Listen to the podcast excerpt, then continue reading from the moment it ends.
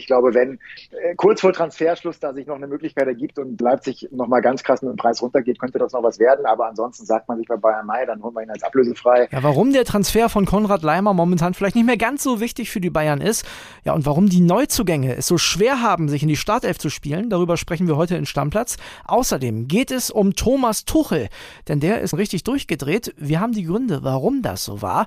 Und wir sprechen nochmal über den VAR, denn da gibt es eine ganz interessante Nachricht von einem Hörer von uns, dem Hendrik, der hat einen guten Vorschlag gemacht. Solltet ihr euch nicht entgehen lassen. Ich bin André Albers. Stammplatz. Dein täglicher Fußballstart in den Tag. Dienstagmorgen, schön, dass ihr mit dabei seid bei dieser neuen Folge Stammplatz und wir starten rein mit unserem Kollegen Heiko Niederer. Bei den Bayern ist momentan eine Menge los und man hat das Gefühl, es gibt nur noch diese erste Elf. Das Problem, viele neue sind da noch gar nicht mit dabei. Klären wir jetzt warum. Ich rufe den mal an. Anruf bei Heiko Niederer. André Albers, liebe Grüße nach München. In Berlin steht die Luft, Heiko. Es ist super heiß. Wie ist es bei euch? Ja, tatsächlich recht angenehm momentan. Es war so bis vor einer Woche war es auch wirklich mega heiß, 35 Grad. Jetzt ist es recht angenehm, 25 Grad und nicht so drückend. Also von daher haben wir es, glaube ich, ein bisschen entspannter hier gerade. Ja, und entspannt ist es ja momentan auch für den FC Bayern. Der grüßt ja schon wieder von ganz oben.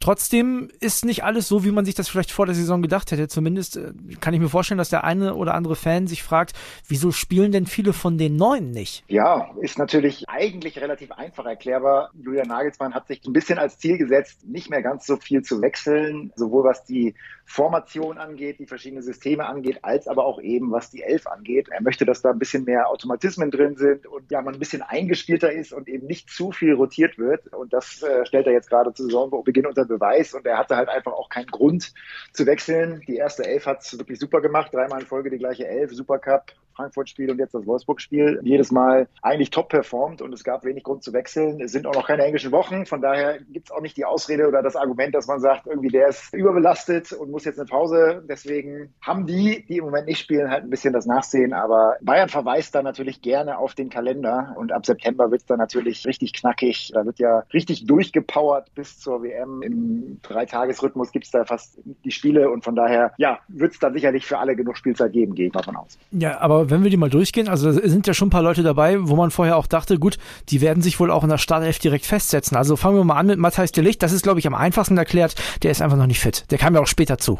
Genau, genau. Da hat man sich tatsächlich bei Bayern auch ein bisschen gewundert. Also ja, er kam später, musste sich erstmal ein bisschen reinfinden. Man hat sich tatsächlich ein bisschen gewundert. Das hat ja auch Julian Nagelsmann schon in den ersten Tagen auf der USA-Reise gesagt, dass es anscheinend so ist, wenn man in Italien nicht so oft spielt, dass dann im Training möglicherweise auch nicht so richtig an den Ersatzspielern gearbeitet wird. Das ist ja bei den meisten deutschen Spitzenclubs ein bisschen anders. Da machen dann die, die nicht spielen, machen dann richtig knackiges Training an dem Spieltag oder am Tag davor, danach. Anscheinend, ich weiß es nicht, ist es in Italien ein bisschen anders. Zumindest muss anscheinend Matthijs heißt, der Licht nicht so richtig fit gewesen sein. Braucht halt noch ein bisschen und hat jetzt eben das Problem, wie ich es eben gesagt habe, dass die Abwehr eigentlich äh, top spielt. Upamecano auch recht überraschend sehr gut drauf, muss man sagen. Also von daher äh, wenig Grund zu wechseln, aber wir wissen natürlich alle, wenn jemand für äh, knapp 80 Millionen insgesamt dann kommt, dann wird er auch irgendwann spielen. Also ich glaube, da braucht sich der gute Matthijs der Licht nicht so viel Sorgen zu machen. Der wird irgendwann seine Einsätze bekommen und irgendwann auch der gewünschte Abwehrchef sein. Ja, du bist ja da auch sicher, dass das von all denen, die momentan so ein bisschen hinten dran sind, der erste Startelf-Kandidat ist, der dann irgendwann auch auf jeden Fall zur ersten Elf gehört, oder?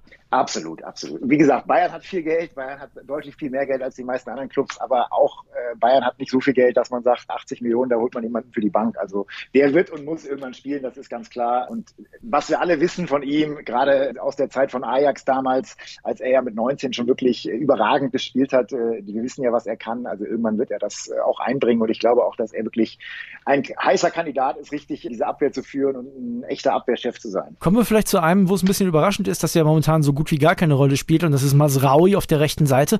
Da hätte ich zum Beispiel gedacht, dass der vielleicht sogar vom Start weg schon der Stammrechtsverteidiger ist.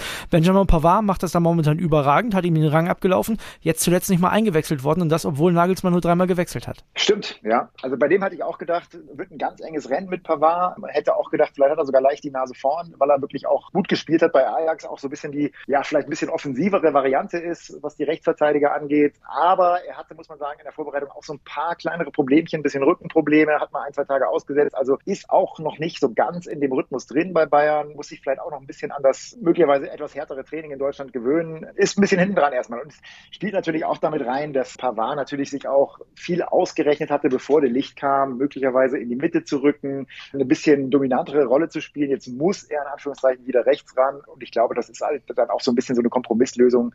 Dann spielt er zumindest jetzt erstmal, hat seinen Platz sicher, um den eben auch zufriedenzustellen, weil er hat ja auch wirklich gute Leistungen gebracht in den letzten Jahren, muss man sagen. Ja, der Wechsel ist gar kein Thema mehr, ne? War ja zwischenzeitlich mal überlegt, na Mensch, könnte ja vielleicht noch gehen, wenn der Licht jetzt kommt, aber der hat sich festgesetzt. Der hat sich erstmal festgesetzt, genau. Aber da kann natürlich auch noch viel passieren. Wie gesagt, der Kader von Bayern ist so gut besetzt, da kann sich auch plötzlich in drei Wochen jemand, der jetzt vielleicht spielt, irgendwie plötzlich umschauen und sagen, huch, warum bin ich jetzt plötzlich auf der Bank? Also da darf man schon nicht nachlassen. Ne? Sonst äh, kann man auch ganz schnell raus sein. Also ich glaube, er merkt das schon auch, dass er jetzt eben nicht mehr Bunazar im Rücken hat, sondern Masraoui. Also von daher weiß er eben auch, da muss geliefert werden. Bleibt noch einer übrig und da muss ich sagen, da bin ich auch sehr überrascht. Und zwar ist das Gravenberg. Und da war das ja so, Goretzka hatte sich verletzt und für mich persönlich, sage ich dir ganz ehrlich, war klar, gut, dann wird der Gravenberg da wahrscheinlich erstmal anfangen und dann wird es vielleicht auch für Goretzka schwer, wenn der richtig gute Leistung bringt. Ich erinnere mich daran, dass du auch hier im Podcast gesagt hast, Mensch, im Training, da sieht man, was der für überragende Anlagen hat.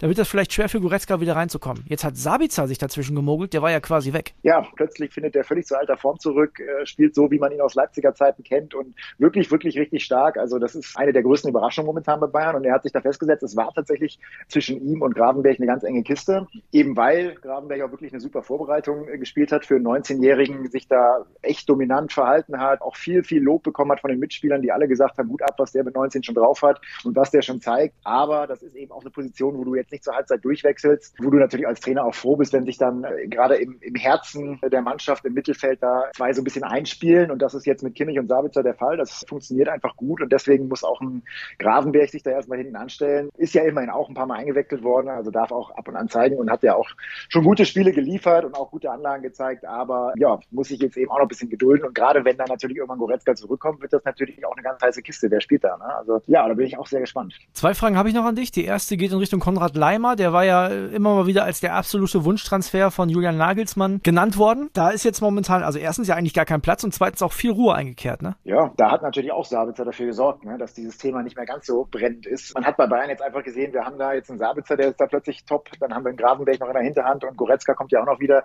Ist vielleicht sogar fast so ein bisschen die Überlegung, dann hast du noch mehr Unruhe. Und warum musst du dann jetzt einen für 30 Millionen holen, den du dann nächstes Jahr ablösefrei holen kannst? Also von daher, glaube ich, ist da einfach durch die guten Leistungen der Konkurrenten der Dampf auf diesem Thema etwas geringer geworden und Bayern ist da sehr entspannt. Ich glaube, wenn äh, kurz vor Transferschluss da sich noch eine Möglichkeit ergibt und Leipzig nochmal ganz krass mit dem Preis runtergeht, könnte das noch was werden. Aber ansonsten sagt man sich bei Bayern Mai, dann holen wir ihn als ablösefrei.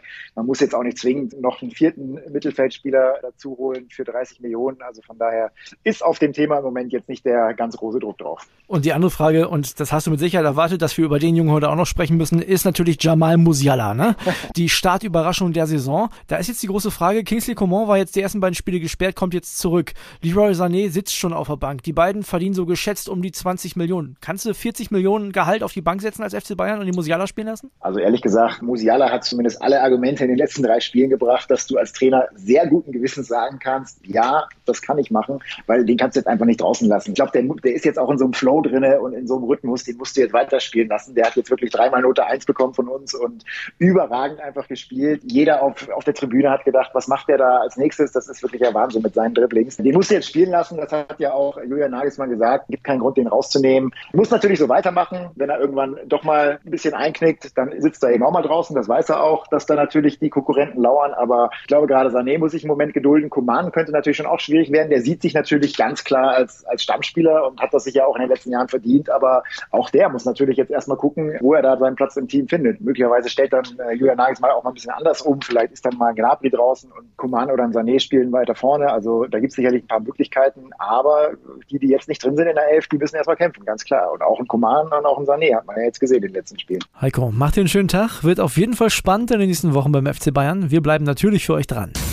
Community Tacheles. Also erstmal dickes Dankeschön, dass ihr euch schon wieder so krass beteiligt habt. Wir gucken hier aufs Stammplatz-Handy und kippen fast hinten über vom Stuhl, weil so viele von euch schon wieder geschrieben haben, so viele Sprachnachrichten geschickt haben. Und ihr wisst ja, wir versuchen auf alle zu antworten. Meistens klappt das auch. Also, das ist richtig toll, das macht uns richtig Spaß. Es gab zwei Themen, zu denen wir diskutiert haben. Das eine waren die steilen Thesen. Da hat der eine oder andere von euch auch schon gesagt, Mensch, sag mal, was hat der Flo denn geraucht? Ja, Das sind natürlich auch steile Thesen, weil es steile Thesen sind. Also, ne, nichts naheliegendes. Das ist nichts, was so jeder sagen würde, vermute ich mal. Und das andere war der VAR, der Videoschiedsrichter. Und auch da gab es super viele Nachrichten von euch. Viele, die gesagt haben, ach komm, lass doch, ne, nervt. Oder einige, die auch gesagt haben, ja Mensch, das mit der Coaching-Challenge wäre gar nicht so schlecht. Ich möchte euch jemanden vorspielen, das ist der Hendrik. Der hat uns eine Nachricht geschickt und der, und sowas liebe ich immer, hat auch nochmal einen konkreten Lösungsansatz und zwar aus einer anderen Sportart. Hört mal rein. Moin, ich kann die Aufregung, die jahrelange Aufregung um den Videoschiedsrichter durchaus nachvollziehen bin aber doch verwundert, dass das der Fußball einfach nicht gebacken kriegt, da mal Ruhe in dieses Thema zu bringen. Ich komme vom Feldhockey, einem breiten Sport, der deutlich weniger finanzielle Möglichkeiten auch in Sachen Kamera zur Verfügung hat. Und da klappt es seit Jahren in der Champions League ausgezeichnet mit dem Videoschiedsrichter. Da wird überhaupt nicht viel diskutiert und dran rumgemeckert. Ich möchte jetzt gar nicht alles aufzählen, wie das da geregelt ist, aber vielleicht einige Ideen, die Flo Witte so ein bisschen widersprechen. Ich finde die Idee mit der Trainer-Challenge nämlich nicht gut, denn dann fangen die Trainer an der Bank wieder an, ständig am iPad rumzugucken, war das jetzt was oder war das nicht. Dann ruft der Trainer den Schiedsrichter zur Bank, komm doch mal her, ich habe hier eine Challenge. Dann muss sich der Trainer irgendwie noch mit den Spielern absprechen, war das wirklich was, weil der Trainer natürlich weit weg ist und dann ist da wieder unglaublich viel Zeit verloren. Im Hockey ist es so gemacht, dass der Captain der Mannschaften eine Challenge anmelden kann. Dann muss dieser Captain auch ganz genau sagen, was er jetzt challengen möchte. Das heißt, im Fußballfall wäre das Hand im Strafraum und dann guckt der Schiedsrichter nur danach, also nach dieser geforderten Challenge. Dann geht das auch deutlich schneller. Und dann ist es so, dass wenn diese Challenge falsch ist, das heißt, wenn der Captain das falsch gesehen hat, hat die Mannschaft das ganze Spiel über keinen Videoschiedsrichter mehr. Wenn diese Challenge richtig ist, also es war wirklich Hand und es gibt elf Meter, dann behält die Mannschaft das Recht auf Videoschiedsrichter. So ungefähr ist es im Hockey geregelt und das finde ich einfach super. Das bringt auch so ein bisschen Wettkampf und Taktik mit rein. Der Captain steht auf dem Platz, der ist nah am Geschehen dran, der kann sich kurz mit Mitspielern absprechen und dann geht das viel schneller, als wenn der Trainer das entscheidet.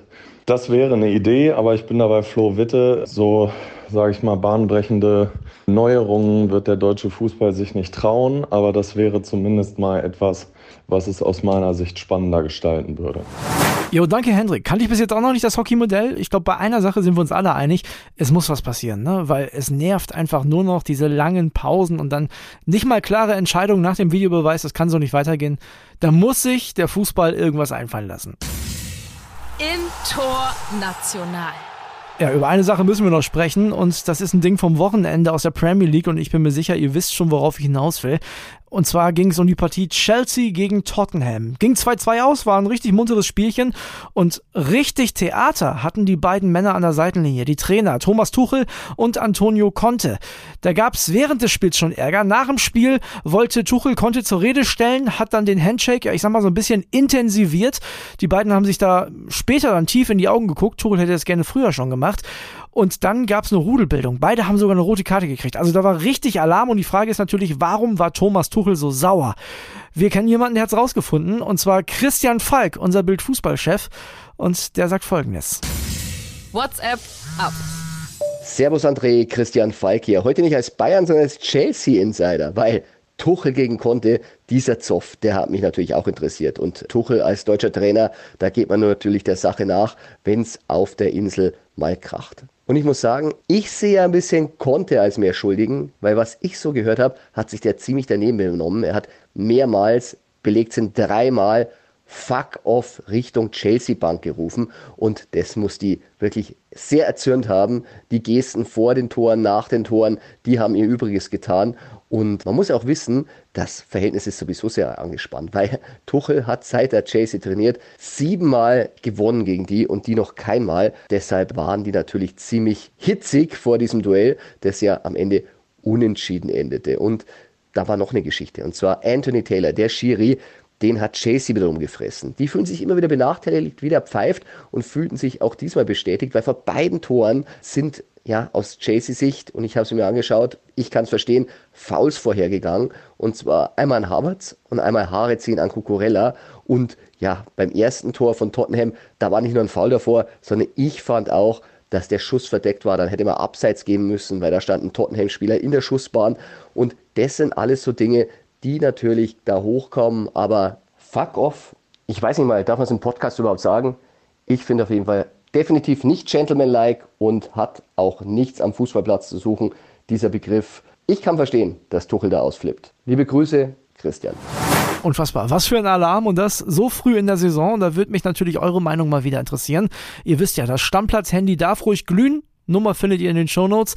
Und jetzt einfach mal Bescheid sagen. Ist das eher so ein Ding, wo ihr sagt, ja Mensch, das sind Emotionen, die gehören dazu. Die Trainer leben das. Ist besser, als wenn ein Trainer stumm an der Seitenlinie steht. Oder ist eure Meinung, nee, die Männer sind Vorbilder. Da gucken auch Millionen Kinder zu. Das darf denen einfach nicht passieren. Das ist zu viel. Schreibt uns gerne auf unser Stammplatz-Handy. Ihr dürft uns natürlich auch sehr gerne eine Sprachnachricht schicken, denn damit kann man vielleicht auch für einen Podcast was anfangen.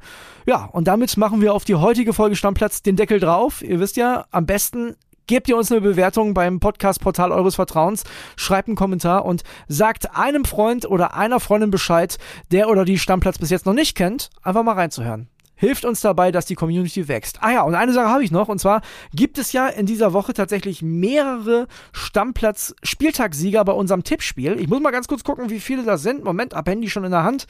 So, das sind in dieser Woche vier Gewinner gewesen. Und diese vier Gewinner machen am besten einen Screenshot davon, dass sie es auch wirklich sind und schicken uns eine Nachricht an unser Stammplatz-Handy. Ihr wisst ja, ihr bekommt etwas dafür. Also, das solltet ihr auf jeden Fall machen. Jetzt aber wirklich Deckel drauf. Tschüss, bis morgen. Stammplatz. Dein täglicher Fußballstart in den Tag.